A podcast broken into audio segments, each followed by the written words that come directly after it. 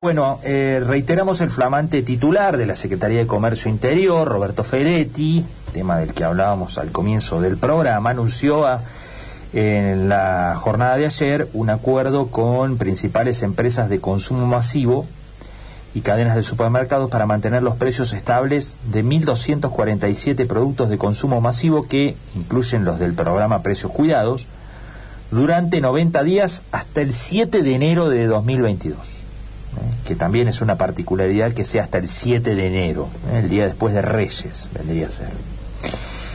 Eh,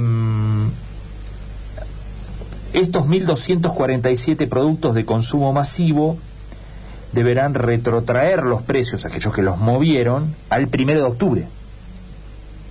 ¿Eh? Por lo cual, aquellos que aplicaron algún tipo de suba en lo que va del mes, dos semanas, deberán volver al punto inicial del 1 de octubre y dejar ese precio fijado por 90 y pico de días en realidad hasta el 7 de enero de 2022. Bueno, decíamos que eh, nada nuevo bajo el sol, ¿no? Con esto es una medida que ya se ha aplicado, recordamos aquel libro incluso, ¿no? De los 4.000 años de historia de fracasos, ¿no? De precios de, control de precios. Em, para tratar de solucionar un problema que evidentemente es un problema grave en, al que los distintos gobiernos no le han encontrado la vuelta, no han querido encontrar la vuelta, no han sabido encontrar la vuelta, eh, y que seguimos teniendo y que está generando muchas complicaciones. La inflación está generando un montón de dificultades la más preocupante en el plano social, naturalmente, porque está provocando un deterioro del entramado social muy fuerte, con una aceleración de los niveles de pobreza muy importante en los últimos años, hasta el punto de que tenemos hoy en la Argentina la mitad de la población por debajo de la línea de la pobreza. Esto debido a que los ingresos vienen corriendo muy por detrás de los precios y en definitiva lo que hace eso es empujar cada vez más gente por debajo de la línea de la pobreza porque su dinero le alcanza cada vez para menos ¿eh? y es un ajuste permanente que hacen las familias para tratar de bueno estirar al máximo sus ingresos pero finalmente muchos fracasan en ese intento para tratar de revertir esto el flamante secretario de Comercio Interior este Feletti bueno puso y anunció esta medida de congelamiento de precios que no es nueva y tiene una particularidad. Nunca en la historia funcionó. Claro. Eh, veremos si esta vez es la excepción. Vamos a hablar de este tema porque está José Simonela ya en comunicación con nosotros, es el presidente del Consejo Profesional de Ciencias Económicas de la provincia de Córdoba, gentilmente nos atiende como siempre y lo saludamos. José, ¿cómo va? Buen día. ¿Qué tal? Buen día, Gonzalo. Buen día, Fernando. Un gusto con ustedes. Bueno, muchas gracias por atendernos. Bueno, eh, ¿lo sorprendió el anuncio de precios congelados? No sé cómo se irá a llamar esto finalmente hasta el 7 de enero. No, sorprenderme no, digamos. Lo que, lo que sorprende es que insistamos en hacer siempre lo mismo y esperar resultados diferentes. Digo, si los controles de precios, como bien explicaste en la introducción, no han dado resultado nunca qué cambió de este control a los otros para que este sí dé resultados. Cuando por otro lado no tenemos ni siquiera vislumbramos un plan que permita balizar el futuro y generar algo de certidumbre.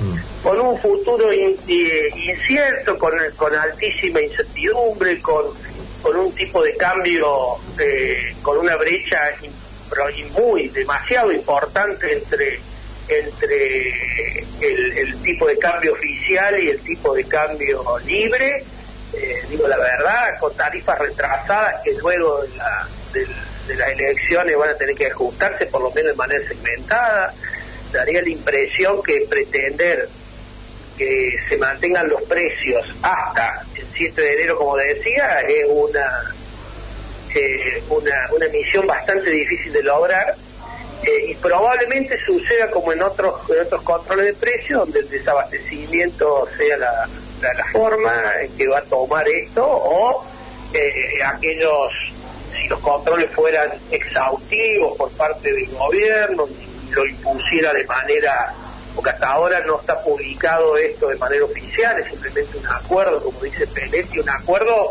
impuesto Mm. por una de las partes, por el gobierno, porque la Cámara de Supermercados y las grandes, eh, aliment- eh, grandes empresas alimenticias han, han, han planteado, o las empresas alimenticias en general han planteado la dificultad de poder eh, congelar precios tres meses cuando los insumos no están congelados, obviamente.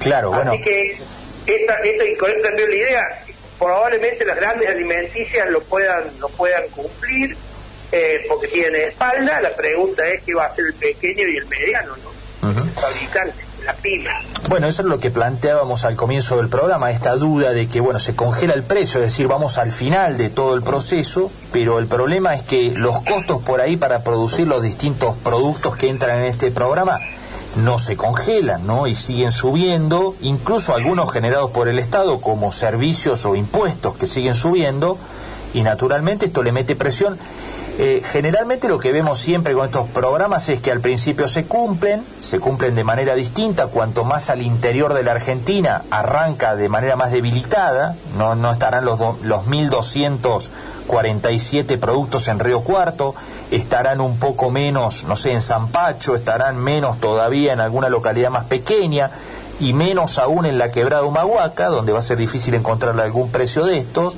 pero después con el tiempo es como que se van perdiendo de la góndola y finalmente terminan desapareciendo los productos, ¿no?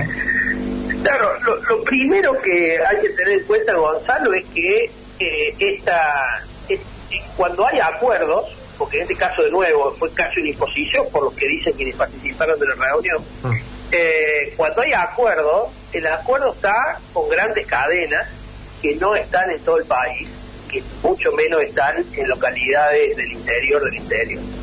Así que lo primero es un tema de, eh, bueno, e- estos controles de precios, ¿le sirven a todos? ¿Le llegan a todos los consumidores? La primera respuesta hasta ahora no. Ah. ¿Por qué ahora habría de llegar? Cuando hoy escuchaba a la gente del centro de almacenero de Córdoba que decía los comercios minoristas fue una sola de las cámaras invitadas, el resto no. O sea, los comercios minoristas va a pasar como siempre, que no, no tienen acceso a estos, a estos beneficios. Hoy decía el centro almacenero, de 72 productos que había en el acuerdo anterior, recibimos 3.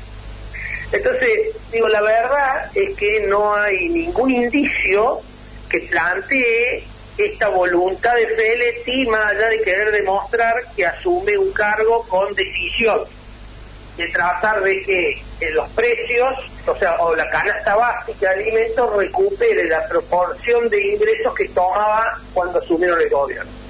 Y de hecho que lo dice Feletti, la canasta básica de un adulto que implicaba en el salario promedio registrado cuando iniciamos la gestión el 9% y hoy representa el 11%.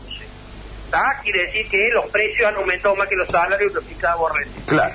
Entonces, esta es la voluntad de Feletti, pero digo, la contraparte lo va a poder cumplir, está dispuesta a cumplir, este cumplimiento se va a hacer en todo el país, se va a hacer en todos los tamaños de, de, de, comercio, y la respuesta es, parecería que si otros años u otros controles no tuvieron esa efectividad, esta no debería tener, porque Feletti no ha hecho otra cosa más que anunciar a los morenos, decir, bueno, este es el control de precio que vamos a hacer. Y, y ojo, porque vamos a discutir el margen de ganancia de las empresas. Una cuestión muy difícil de, lograr, donde no hay no hay un- una, una, una definición técnica de cómo se controla los márgenes de ganancia de las empresas, donde ya es avanzar sobre, sobre la, la- la- la inversión privada de manera salvaje. Entonces digo, la verdad que, que está, digamos, el sector empresario estaba disgustado por lo que ha trascendido en los medios, porque con la anterior secretaria de Comercio estaban discutiendo un aumento del 5% y ahora Peletti le retrotrae los precios, decimos, al primero de, de octubre y, y se lo mantiene por tres meses, desconociendo un proceso inflacionario tremendo, responsabilidad claramente del desajuste macroeconómico y para lo cual el gobierno, si bien no es responsable 100%, porque obviamente esto, estos desequilibrios macroeconómicos se vienen arrastrando de hace décadas en Argentina, eh, son responsables porque una parte de esas décadas gobernadas fue por este mismo gobierno, digamos, pero eh, digamos no no no no hay ninguna alternativa que demuestre que esto se va a poder cumplir. Así que el desafío me parece Gonzalo y Fernanda es ver si se logra implementar esto en todo el país si se logra implementar sí, y cuánto tiempo dura. Claro, eh, lo que yo pensaba y decía que esto sirve generalmente para ganar algo de tiempo, pero estaría bueno que sea para ganar algo de tiempo mientras se va este, avanzando sobre las cuestiones de fondo que generan la inflación, ¿no? Pero generalmente lo que termina ocurriendo es que se aplica este tipo de medidas de manera aislada e individualmente, ¿no?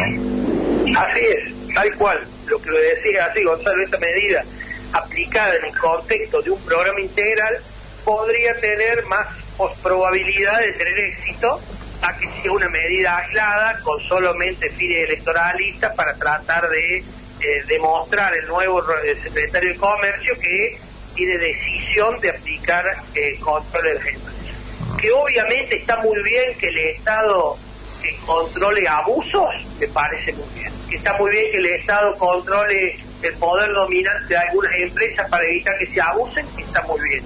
Ahora de ahí a imponer cuál es el precio al que tienen que vender un producto las empresas eh, sin tener en cuenta cuánto lo compran, cuánto están sus insumos y demás, los supermercados le han dicho algo muy claro, yo no puedo, digamos, si a mí no me garantizan el suministro a un precio acorde, yo no lo puedo poner en góndola. Y, y volveremos a tener góndolas desabastecidas como era hasta hace un par de meses, donde ibas a góndola y estaban vacías, mm. en las grandes superficies.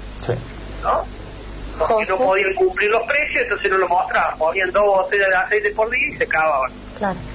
José, yo me, corro un ratito al ámbito internacional. ¿Cómo está viendo la relación Argentina-Fondo Monetario en estos últimos días? Muy bien, la verdad Argentina debiera aprovechar este viento de cola que tenemos. Eh, Guzmán maneja muy bien la relación con el fondo. Eh, el fondo quiere arreglar con Argentina, cuestión que, que no es menor eh, y tenemos un apoyo muy muy significativo de lo, del G20, ¿no? Ayer el ministro, la reunión de ministros de finanzas y de gobernadores de bancos centrales en el G20, le pidieron al FMI que revise su política de sobrecargo, que es lo que el gobierno argentino está pidiendo. Dice, me estás cobrando un sobrecargo porque pedí un préstamo muchísimo más grande del que podría haber pedido. Eh, y bueno, las condiciones han cambiado, estamos tratando de arreglar, no me cobré el sobrecargo. Ese sobrecargo es un monto importante, el gobierno lo, lo, calcula en unos mil millones ¿no? por año, o sea que en un, en en un programa de facilidad extendida de 10 años sería un monto de 10 mil millones, no un monto, un monto realmente significativo. Bueno, eso, el grupo de los 20, que son en el fondo los que terminan votando, eh, tiene, tiene eh, digamos, tiene el apoyo para que se revise esa política de sobrecargo. Tal vez no le quiten todo el sobrecargo, tal vez una parte, pero digo, hay voluntad. Y por otro lado, también el grupo este manifestó la necesidad de que una parte de los derechos especiales de giro, esta plata que recibimos del Fondo Monetario Internacional, en el caso de aquellos países que no que no lo utilizaban porque son países que no lo necesitan, llámese Estados Unidos y más, puede ser redistribuido entre los países de ingresos medio y bajo, con lo cual también es una buena noticia. Y lo otro que le pidieron al fondo es que establezca un nuevo fondo de, de resiliencia y de sostenibilidad. Así que me parece que estas son muy buenas noticias, me parece que está el marco internacional que el gobierno debiera aprovechar para tratar de cerrar un acuerdo con el fondo. La gran duda, Fernanda, es qué va a pasar internamente, porque el Fondo Monetario Internacional siempre, en todos los últimos 12 acuerdos de facilidad extendida que ha brindado a otros países, ha pedido achicar el déficit, reducir la emisión monetaria y acumular reservas, para lo cual el tipo de cambio tiene que achicar la brecha. En estos tres grandes temas, pareciera, pareciera que no haya acuerdo dentro del gobierno entre los distintos sectores de la coalición. Digo pareciera porque probablemente esa apariencia sea hasta las elecciones y luego de las elecciones se arregla. El presidente ha dicho ayer que si se arregla el tema de la sobretasa eh, o disminuye la sobretasa, digamos, está en condiciones de firmar en, los primeros meses del año que viene. Yo quiero en esto agregar, Ojalá que se firme el año que viene, porque si no el panorama argentino va a ser muy complicado en marzo, cuando si además de los problemas que vamos a estar arrastrando inflacionarios y demás de, de actividad, se le suman los temas de eh, un default. Así es. Perfecto. José, como siempre, muchísimas gracias como por estos minutos. No, muchísimas gracias a usted, que tengan todos un buen día, saludos ahí a todos Bueno, muy amable, adiós, hasta la próxima. José Simonela, eh, presidente del Consejo Profesional de Ciencias Económicas de la provincia de Córdoba.